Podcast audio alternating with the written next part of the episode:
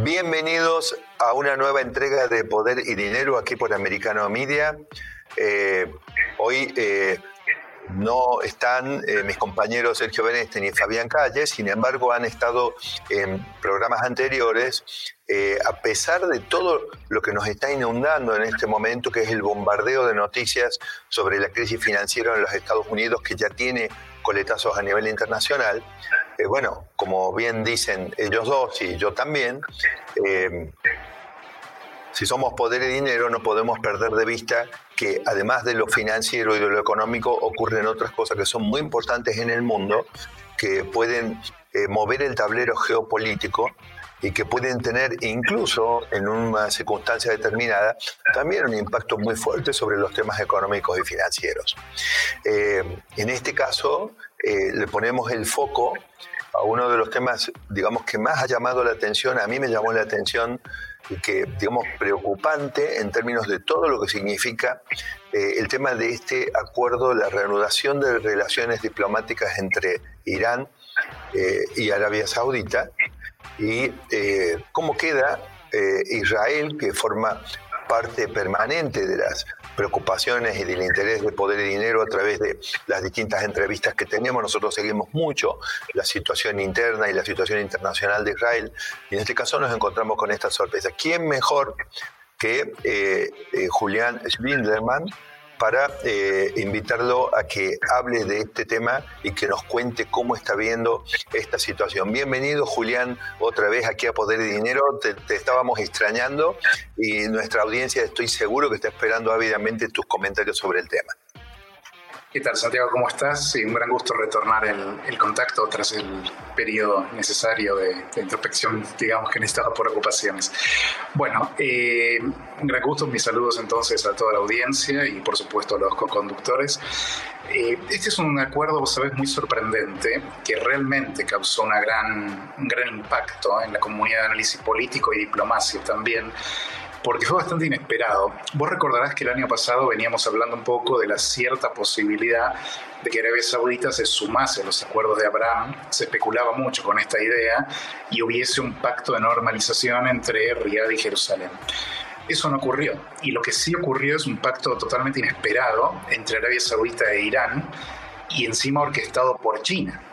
De manera que acá la zozobra fue fuerte geopolíticamente hablando, y esto habla de el posicionamiento de China como un trader regional importante, como alguien, como un actor internacional que está buscando desplazar a Estados Unidos en un área que históricamente fue de gran influencia para Washington y especialmente porque está involucrado Arabia Saudita, que es el aliado árabe más importante de Estados Unidos. ¿no? Entonces acá lo que vemos es un desarrollo donde los intereses de China muy claramente están orientados a posicionar a Beijing como una potencia, un broker regional, desplazar a Estados Unidos, minar las alianzas de Estados Unidos con sus principales aliados árabes en este caso, y también un objetivo económico muy importante para China que es asegurarse la estabilidad regional y la provisión de petróleo a sus arcas. En este sentido, Irán, Rusia, Arabia Saudita son todos jugadores muy importantes en la economía petrolera internacional y China está en buenos términos con todos en este momento. De hecho, China importa aproximadamente el 40% de sus, del petróleo que necesita de Medio Oriente, de manera que eh, para China es muy claro el objetivo. Para Arabia Saudita bueno, por supuesto que también Arabia Saudita en realidad busca desde mucho tiempo ya eh, recalibrar positivamente sus vínculos con Washington, que la Casa Blanca en particular, esta Casa Blanca, este Congreso demócrata y los congresistas demócratas digo, y la administración Biden vienen ninguneando y marginando desde la campaña y durante sus primeros años de gobierno. Recordarás las famosas frases de Biden cuando decía eh, que, va a convertir a Arabia Saudita en el paria que es, acusaba a Mohammed bin Salman, el príncipe reformista, de haber asesinado, y la acusación es correcta, por supuesto, ¿no? Pasa que Biden hizo todo un tema de esto, de haber asesinado a Jamal Khashoggi, el periodista disidente saudí, que lo descuartizaron en, en eh, Turquía.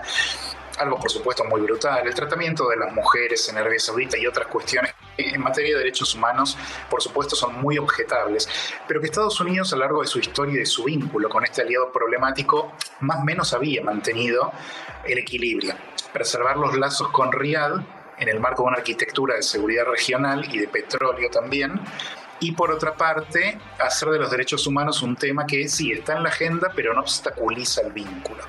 Con Biden eso cambió y transformó eh, realmente en un problema muy serio en la relación el asunto de los derechos humanos, que por supuesto Arabia Saudita nunca fue fácil como socio en esta área. Pero bueno, entonces Arabia Saudita acá lo que da la impresión de que está buscando en realidad es varias cosas. Por un lado, sí, busca posicionarse más sólidamente en una alianza con Beijing y, restablecer lazos con Irán sobre la presunción de que la Casa Blanca no va a contener militarmente a Irán cuando obtenga la bomba nuclear. Es decir, eh, hay que recordar que Biden, una de sus políticas más importantes para la región cuando asumió, era reactivar el acuerdo nuclear con Irán, que junto con Europa y Rusia y China están involucrados en tratativas. Esto es algo que alarmó profundamente a Arabia Saudita, también a Israel y por supuesto a todo el mundo árabe sunita. Y esto también se puede explicar entonces en clave de por qué Arabia Saudita se mueve hacia el oriente. Y tiene que ver con un tema muy central. Al advertir que Washington no va a detener a Irán y tampoco tiene influencia en Irán, ve que China por lo menos sí tiene influencia en Irán. Entonces, de esta manera trata de ir con un mandamás que puede contener alguna conducta de Teherán. Pero la especulación más, digo especulación, pero es un análisis en realidad, más factible puede tener que ver con que en realidad Riyadh está queriendo alarmar a Washington, haciéndole ver que si no cuida esta alianza, este es el camino que va a tomar. Y de hecho esta alianza vino acompañada de una serie de peticiones, esto es lo que nos da la pauta del verdadero juego de Riyadh, donde le pide a Washington que lo reconozca como un aliado estratégico, que le asegure la provisión de armas y que le ayude a normalizar los lazos con Israel, pero no en el marco de los acuerdos de Abraham que se gestaron con Emiratos Árabes Unidos y demás, ya cierro Santiago, sino en el marco de una alianza pan-islámica no árabe más grande, que involucra a Indonesia, Malasia y otros. Te doy la palabra y ahora seguimos. Eh, no, no te preocupes, Julián. Eh, eh, yo creo que venimos, venimos muy bien con un, un tema muy abarcativo porque realmente has recorrido mucho. en todo caso, digamos, quiero reforzar para la audiencia temas que hemos trabajado con, con Sergio y con Fabián cuando hemos estado los tres juntos en otros programas respecto a estos movimientos geopolíticos, y es que eh, China no pierde la oportunidad de infiltrarse y de avanzar en donde pueda. Eh, de hecho, digamos, eh, creo, yo, yo, vengo planteando de que la crisis financiera también tiene eh, tiene, digamos, un desenlace o por lo menos un intento de estructurar la hemorragia financiera que nos acerca en parte a incorporar rasgos del capitalismo de Estado chino en los propios Estados Unidos, eh, socializar las pérdidas del manejo irresponsable de bancos. Y todo eso en realidad le da un triunfo a China, Julián. Eh, le da un triunfo a China. Y la verdad que permitirle, permitir que esto ocurra sea por desconfianza que los saudíes hacen esto, sea porque se siente más. Veamos los efectos que tiene. Yo soy investigador asociado de una importante universidad de Estados Unidos que investiga el tema de las sanciones económicas, la efectividad desde que las sanciones comenzaron, es decir, después de la Segunda Guerra Mundial. La, la efectividad de las sanciones económicas en general en todos los conflictos viene así, sanciones económicas y políticas y comerciales. Las sanciones ha sido bastante relativa, pero eh, todo esto las hace más relativas en perspectiva, porque vos estás ingresando, digamos, a un circuito de maridaje a los con los iraníes, con China, por supuesto Rusia está por ahí, y, obviamente, digamos, los mecanismos de presión que tiene Estados Unidos y Occidente sobre estos países se diluyen, Julián, no se fortalecen. Eh, entonces, la, verdad, eh, es un triunfo estratégico más de China. La debilidad estratégica que tiene China, Julián, es que no tiene energía y alimentos en cantidad suficiente. Muy bien, acá con esto ya resolvió uno de los dos problemas que tenía, ¿no es cierto? Entonces, yo creo que esto es muy grave y por supuesto, digamos que no es una buena noticia para Israel eh, en la forma en que lo estoy eh, presentando por lo menos, ¿no? Y yo creo que nos vamos a quedar con poco tiempo antes del corte, pero me parece que te voy a... Eh, te voy a preguntar, o te dejo flotando para desarrollarlo en el próximo bloque, ¿Realmente en Israel internamente se está tomando conciencia de lo que significan estos alineamientos estratégicos a futuro? Porque vos sabés lo que hay al final de todo esto, ¿no es cierto? No hay una buena noticia eh, para Israel en realidad.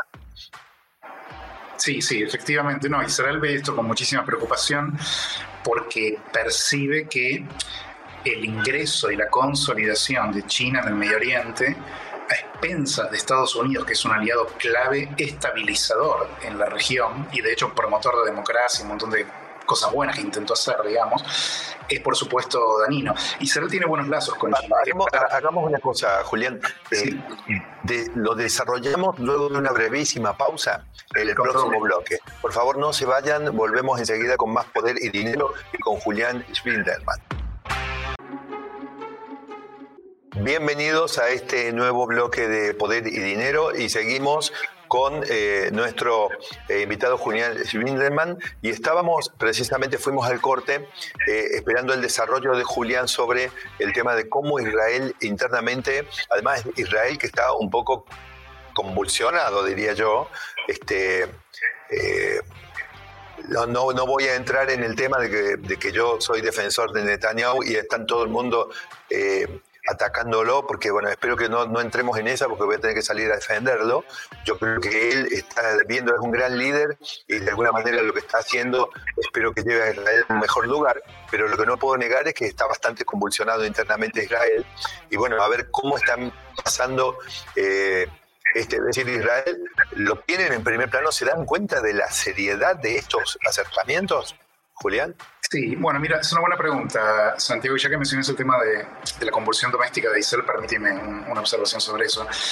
Eh, eh, sin entrar en el tema, ¿no? Por supuesto, Israel está muy profundamente conmovido por una reforma que el primer ministro quiere llevar adelante que en este sentido es un primer ministro que tiene causas de corrupción y problemas con la justicia, y eso está creando la, duda de legitimidad sobre la, iniciativa, ¿no? Más allá de que es una iniciativa que muchos en Israel ven con cierta desazón porque perciben que va a limitar seriamente la acción de la Corte Suprema. Un sistema parlamentario como el de Israel es el único poder de contrapeso frente al Ejecutivo y el Parlamento que está controlado por el Ejecutivo, porque en ese sistema la mayoría del Parlamento es lo que le da al al premiar la posibilidad de gobernar.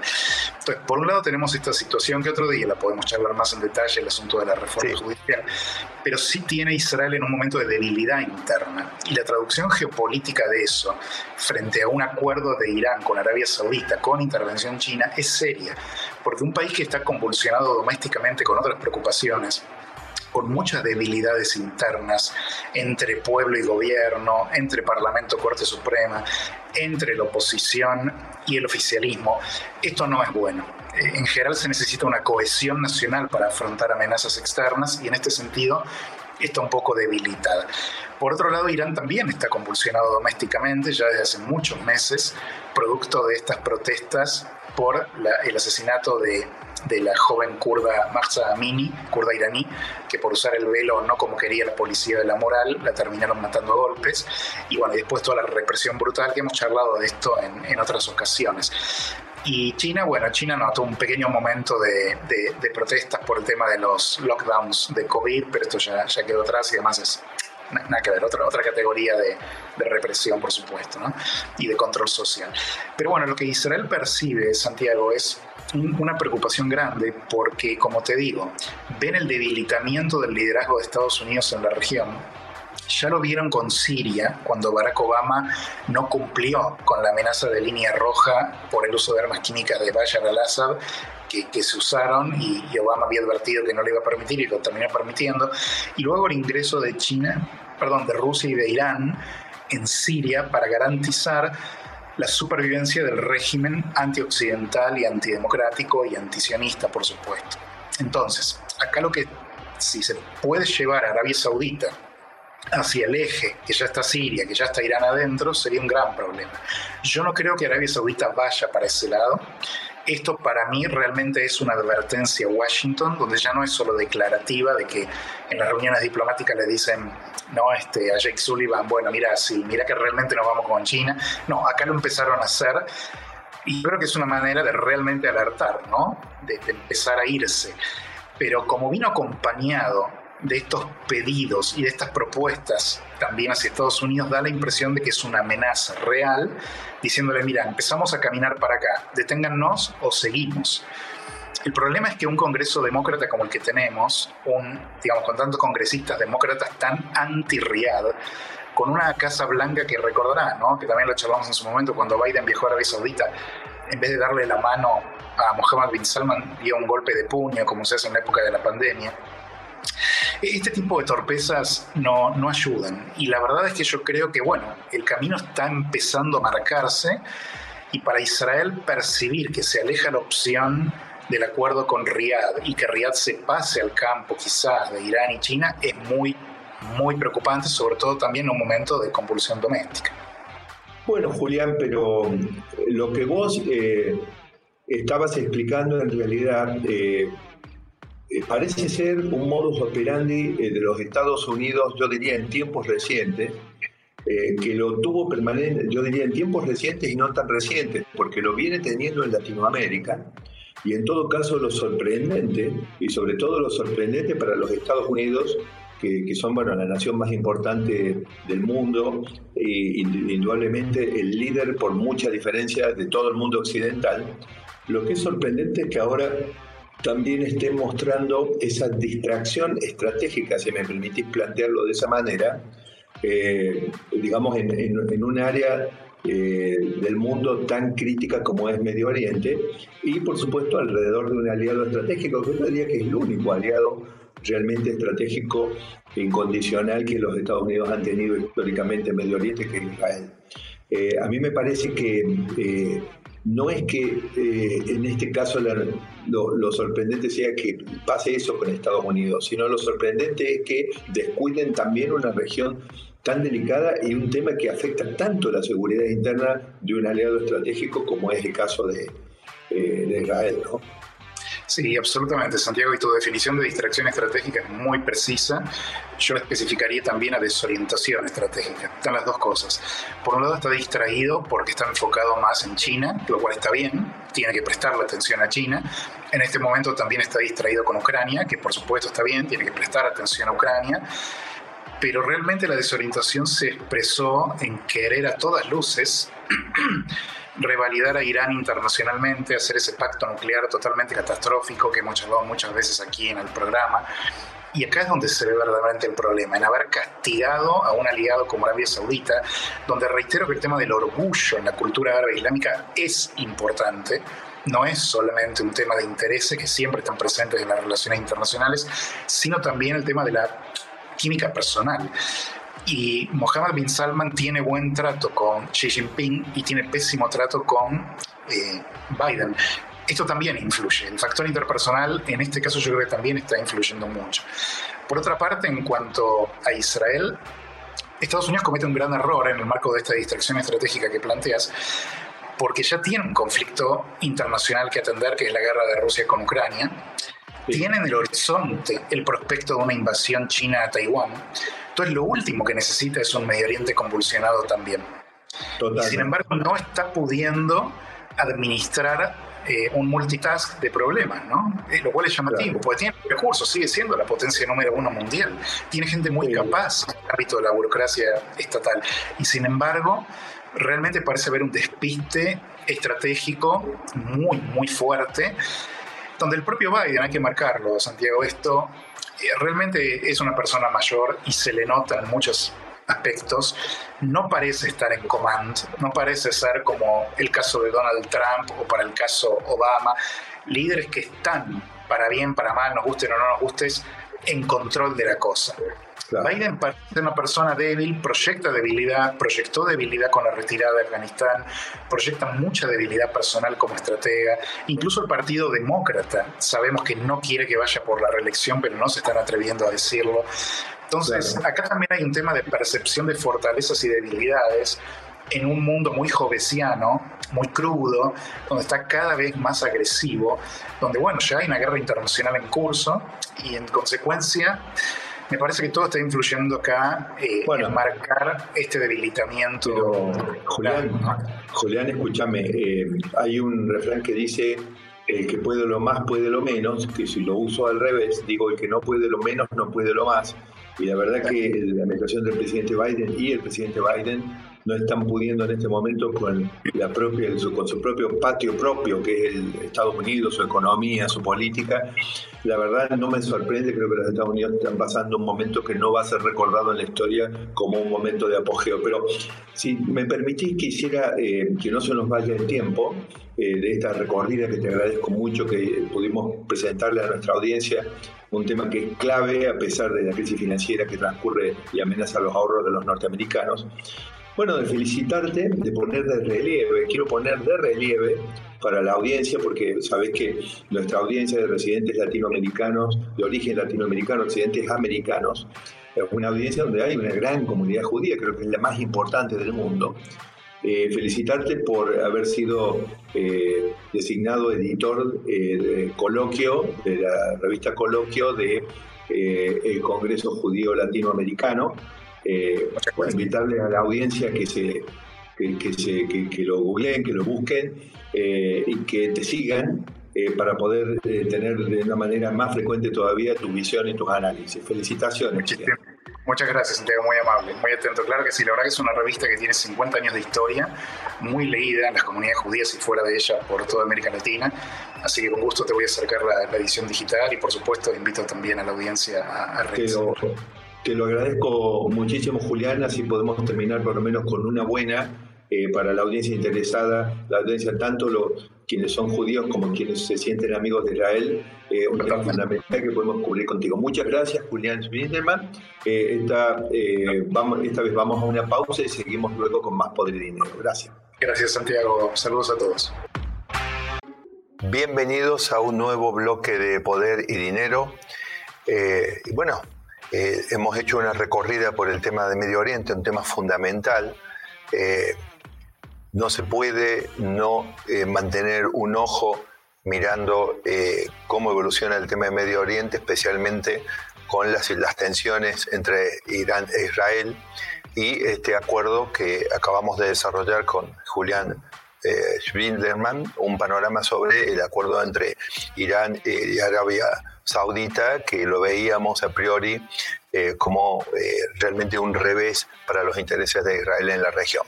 Pero ahora nos tenemos que ocupar de un tema que ustedes están esperando, están esperando que encaremos, que desarrollemos el tema de cómo continúa la crisis financiera que comienza con la caída del Silicon Valley Bank, que arrastra a otros bancos en los Estados Unidos y que posteriormente genera episodios a nivel eh, internacional. Es decir, eh, tenemos el Credit Suisse, que es una gran entidad financiera internacional, eh, que tiene que salir el Banco Central de Suiza con un rescate mega millonario de los 54 billones, 54 mil millones de dólares.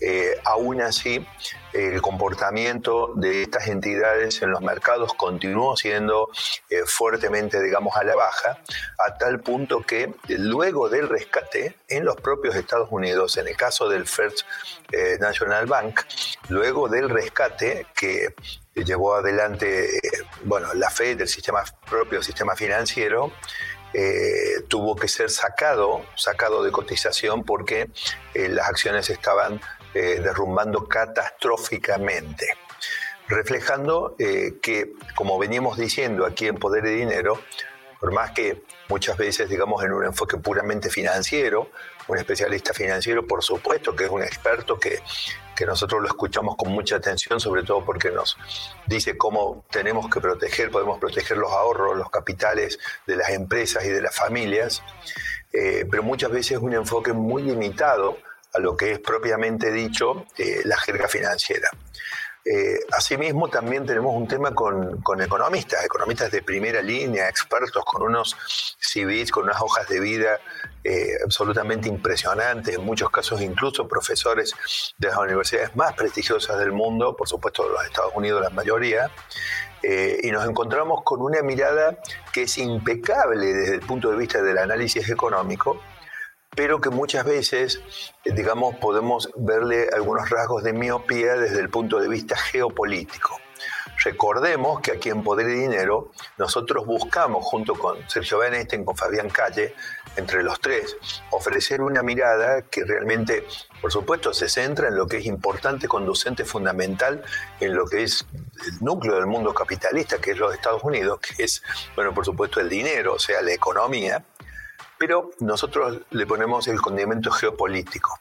Siempre decimos que la forma más fácil de entender de que hay algo más importante que los expertos financieros y que los expertos económicos, que es la geopolítica en este caso, el ejemplo más claro lo tenemos en la Segunda Guerra Mundial, es decir, cuatro señores eh, por ahí incluso un poquito gorditos, eh, algunos fumaban demasiado, casi todos tomaban mucho, demasiado alcohol, Básicamente hablamos de Roosevelt, de Winston Churchill, de Stalin y de Charles de Gaulle, no tenían la menor idea ni de, las cuestiones técnicas del mundo financiero ni las cuestiones del mundo económico. Sin embargo, se juntaron Básicamente hubo una conferencia muy famosa, que todos recuerdan, la de Yalta, pero fueron varios encuentros, pero ahí quedó delineado todo el mundo.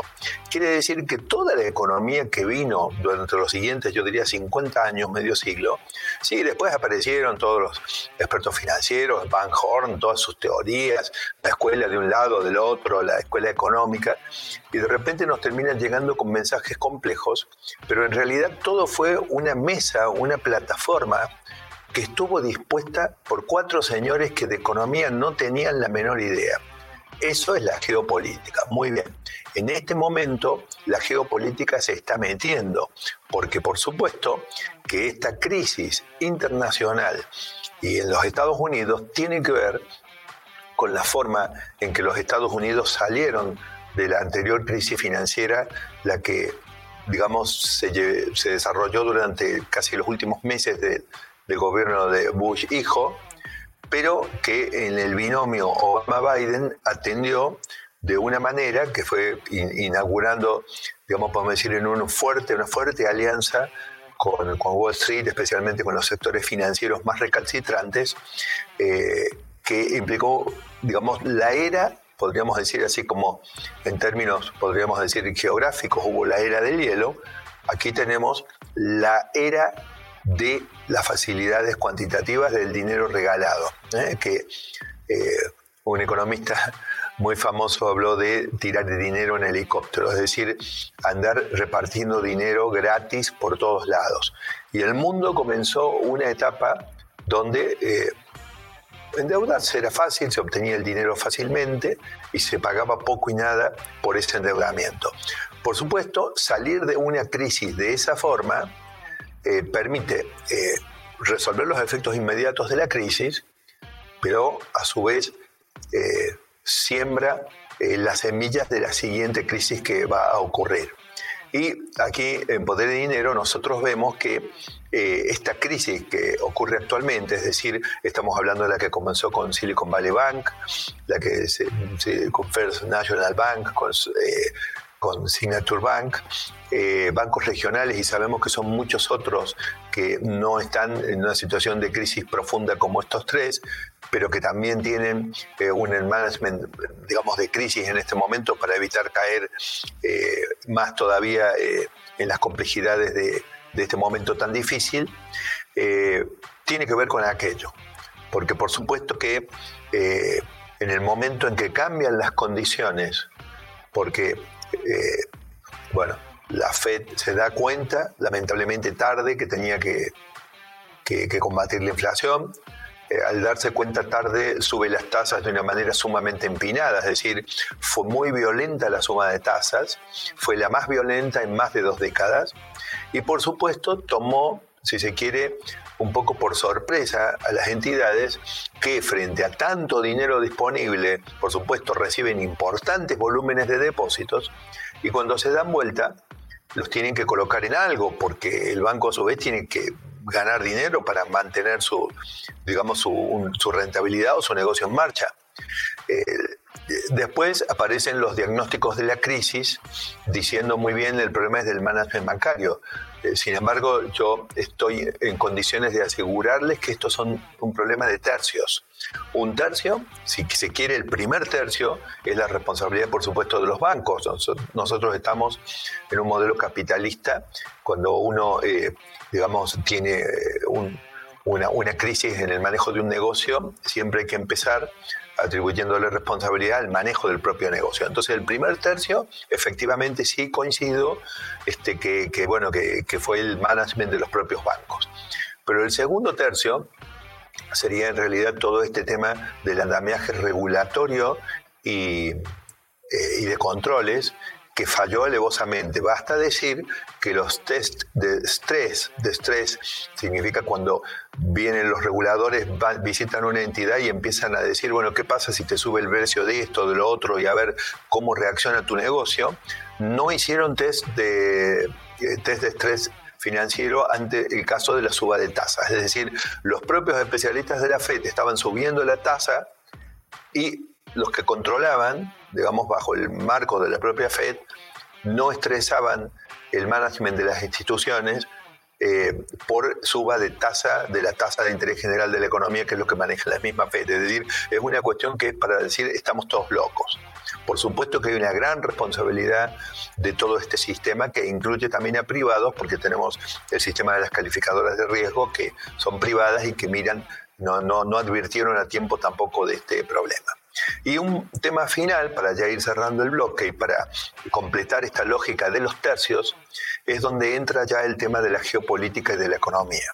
Es decir, acá el mundo ha venido, eh, ustedes van a escuchar de los economistas, no, lo que pasa es que todos los bancos centrales estaban con tasa cero, pero por supuesto, si todos siguen a los Estados Unidos, ustedes están viendo, la FED aumenta la tasa un día, al día siguiente le aumenta el Banco Central Europeo, es decir, todos siguen a los Estados Unidos, o nos olvidamos que es el país más importante del mundo y todavía tiene el liderazgo. Entonces, obviamente los demás lo hicieron porque lo hacía Estados Unidos y evidentemente, digamos, eh, eh, fue una etapa donde China avanzaba, se metía por todos lados, la competitividad del sistema económico productivo chino era, arrasaba con todo lo que sería Occidente. Y bueno, y una manera de evitar agravar ese problema, o si se quiere barrerlo, poner, esconderlo bajo la alfombra durante un poco de tiempo, ha sido tener el dólar regalado. Muy bien. Eh, ahora estamos pagando eh, las consecuencias. Creo que eh, hacer un recorrido general sobre este diagnóstico de tercios para explicar la crisis nos permite comprender de que si es que logran suturar este, esta hemorragia financiera que está ocurriendo, de todas maneras muchos problemas estructurales siguen y por lo tanto podrían provocarnos nuevos sobresaltos en el futuro. Además, va a ser difícil de suturar exitosamente. Bueno, nos quedamos sin tiempo en este bloque, por lo tanto vamos a ir a una pausa y continuamos enseguida con más poder y dinero. No se vayan, por favor.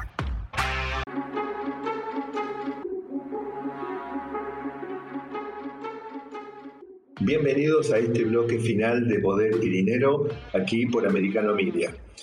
Hemos extrañado en esta en este entrega de Poder y Dinero a, Sergio Benesten y a Fabián Calle, pero los hemos extrañado en imagen y en presencia física, porque en realidad sus aportes siempre están en, bueno, en los análisis y en la propuesta estratégica de Poder y Dinero. Pero hemos tenido a cambio, de cierta manera a cambio, lo puedo decir de esta manera, un aporte fundamental que ha sido el de Julián Schwindelman eh, sobre un tema absolutamente estratégico que estoy seguro que ha generado gran interés, aún en el medio, de que bueno, también hemos tenido que ocuparnos porque es un tema, digamos, muy delicado para eh, los estadounidenses, el tema de la crisis financiera. Pero hablábamos con Julián del tema de eh, ese acuerdo sorprendente, un gran éxito, otro avance más de China sobre los intereses estratégicos de los Estados Unidos y en este caso de un aliado fundamental como es Israel, eh, el tema del acuerdo entre eh, Irán y, eh, entre Irán y Arabia Saudita a instancias de la diplomacia china.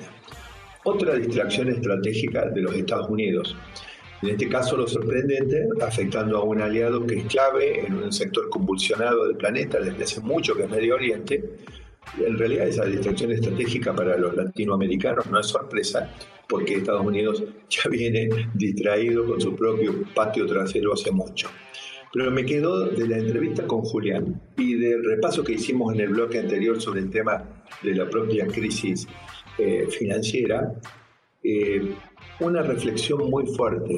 Qué extraordinaria suma de desaciertos de la administración Biden en todos los planos.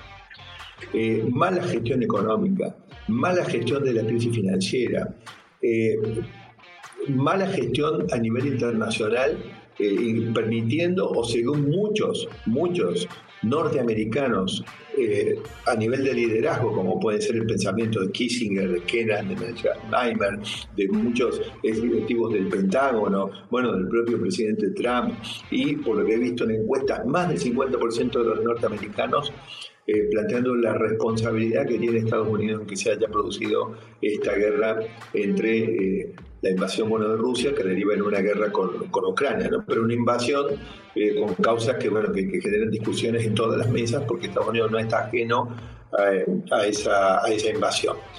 Pero eh, al mismo tiempo, eh, movimientos provocativos con China en relación a Taiwán, recordamos el viaje de Nancy Pelosi, eh, sumamente inoportuno, provocativo. Eh, los propios norteamericanos prácticamente a nivel de dirigencia de comunidades académicas especializadas en política internacional como un serio desacierto. Eh, y el repaso que mismo Julián hizo, yo lo dejé porque lo dejé hablar y explayarse sobre lo, que, lo que representa la figura, el liderazgo político del presidente Biden. Yo me pregunto, eh, a los amigos demócratas, eh, ¿no llega la hora de reflexionar? ¿No llega, ¿No llega la hora de reconocer que por este camino los Estados Unidos no van a ninguna parte? Cada solución que intentan sobre un problema que se presenta agravan las consecuencias posteriores de dicho problema. Yo creo que esto es un estilo de liderazgo y de administración que se encuentra completamente agotada y que de hecho Estados Unidos hoy, está eh, prácticamente desangrándose en una crisis financiera que intentan suturarla y no consiguen terminar de estabilizarla, quiero aclarar que yo creo que en definitiva se va a lograr un cierto nivel de digamos, de, calma transitoria que regrese durante un tiempo en materia de, de, la situación financiera, pero sabemos que las causas estructurales como habíamos dicho en el bloque anterior, hay tres tercios, sí, yo podré resolver el problema del management del, Silicon Valley Bank y de algunos otros bancos, podré, bueno, socializar permitiendo una especie de infiltración de capitalismo de Estado dentro de lo que debería ser el modelo de capitalismo basado en el sector privado que siempre fue Estados Unidos y que lo depositó en el sitio del país más importante del mundo pero eh, inyectándole capitalismo de Estado, eh, por lo tanto infectando el modelo capitalista norteamericano, eh, es que se intenta suturar esa crisis. Pero de los tres tercios que decíamos de responsabilidades, bueno, posiblemente se logrará evitar que el management del banco, de los bancos siga manejándose de esta manera, pero nos está quedando toda una arquitectura de regulaciones y de controles que no solamente se han equivocado ahora, sino que ya vienen errándole desde la crisis anterior del, 2008-2009. Eh, y por último, el conflicto latente con China. El conflicto latente con China que eh, evidentemente tiene a los Estados Unidos eh, con este, no sé si decirle hallazgo que hemos tenido recién en la entrevista con Julián, lo comparto con él porque por más que lo haya dicho yo, es cuando uno se pone en tensión con un entrevistado de alto nivel que surge alguna frase, digamos, que puede ser interesante, como el caso de Estados Unidos con distracción estratégica. Distracción estratégica, pero hay un problema, amigos, querida audiencia, China es un país que tiene una visión milenaria y ellos no se distraen. Ellos pueden tener, obviamente, un esquema equivocado, ausente de libertades, eh, basado en modelos que a nosotros no, nos resultan gratos o nos parece que este, nos sentiríamos ahogados viviendo en una sociedad como la China. Pero lo concreto, cuando vamos a la hora de la verdad, es que Estados Unidos está con un síndrome de distracción estratégica y los chinos no tienen ninguna distracción estratégica. Ellos tienen una visión milenaria y ellos avanzan, avanzan, avanzan, avanzan. Y se ocupan de meterse en cada una de las grietas eh, que deja los Estados Unidos en su política exterior o en sus idas y venidas. Se clavan en esa grieta, luego la expanden y echan raíces. Es lo que acaban de hacer eh, entre siendo artífices de ese acercamiento entre Arabia Saudita e Irán y resolviendo una de las grandes debilidades estratégicas que tiene China en un conflicto en perspectiva con Estados Unidos, que es el tema de energía. Entonces, con aquella guerra los hemos empujado a los chinos y a los rusos, que de otra forma se mirarían con desconfianza, a acercarse más eh, al lograr un acuerdo con Irán y con Arabia Saudita, eh, evidentemente los chinos pueden acceder al gran abastecimiento energético que representan esos dos países. Alimentos y energía, las dos grandes debilidades estratégicas y las ventajas estratégicas que tenía Estados Unidos respecto a China y que las pierde porque está distraído, porque tiene un liderazgo que no está a la altura y porque claramente van a ser muy largos los últimos casi dos años que faltan hasta el final de la gestión Biden.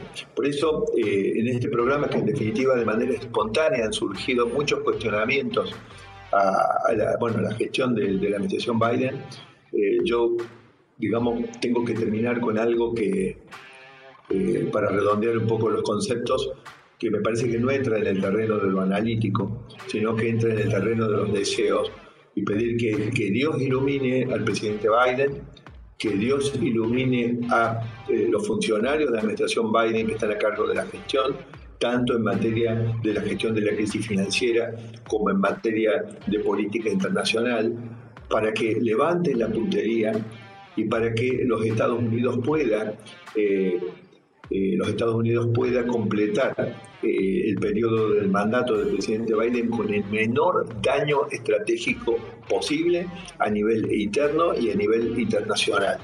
No seguir resolviendo la crisis financiera con más capitalismo de Estado la primera fase con el Silicon Valley Bank, eh, obligándole al resto de los bancos a pagar una cuota extra para poder hacer que el Fondo de Garantía de Depósitos cubra la fiestita de los, eh, de los eh, que juegan a la ruleta con financiera en un banco que tiene un management irresponsable. En el segundo, obligando a los bancos a hacer inversiones ruinosas para soportar el First National Bank, que encima se sigue hundiendo y en Medio Oriente eh, descuidando a sus aliados estratégicos mientras China avanza, avanza y avanza.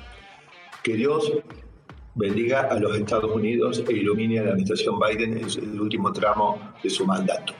Muchas gracias amigos, esto ha sido todo por hoy en Poder y Dinero.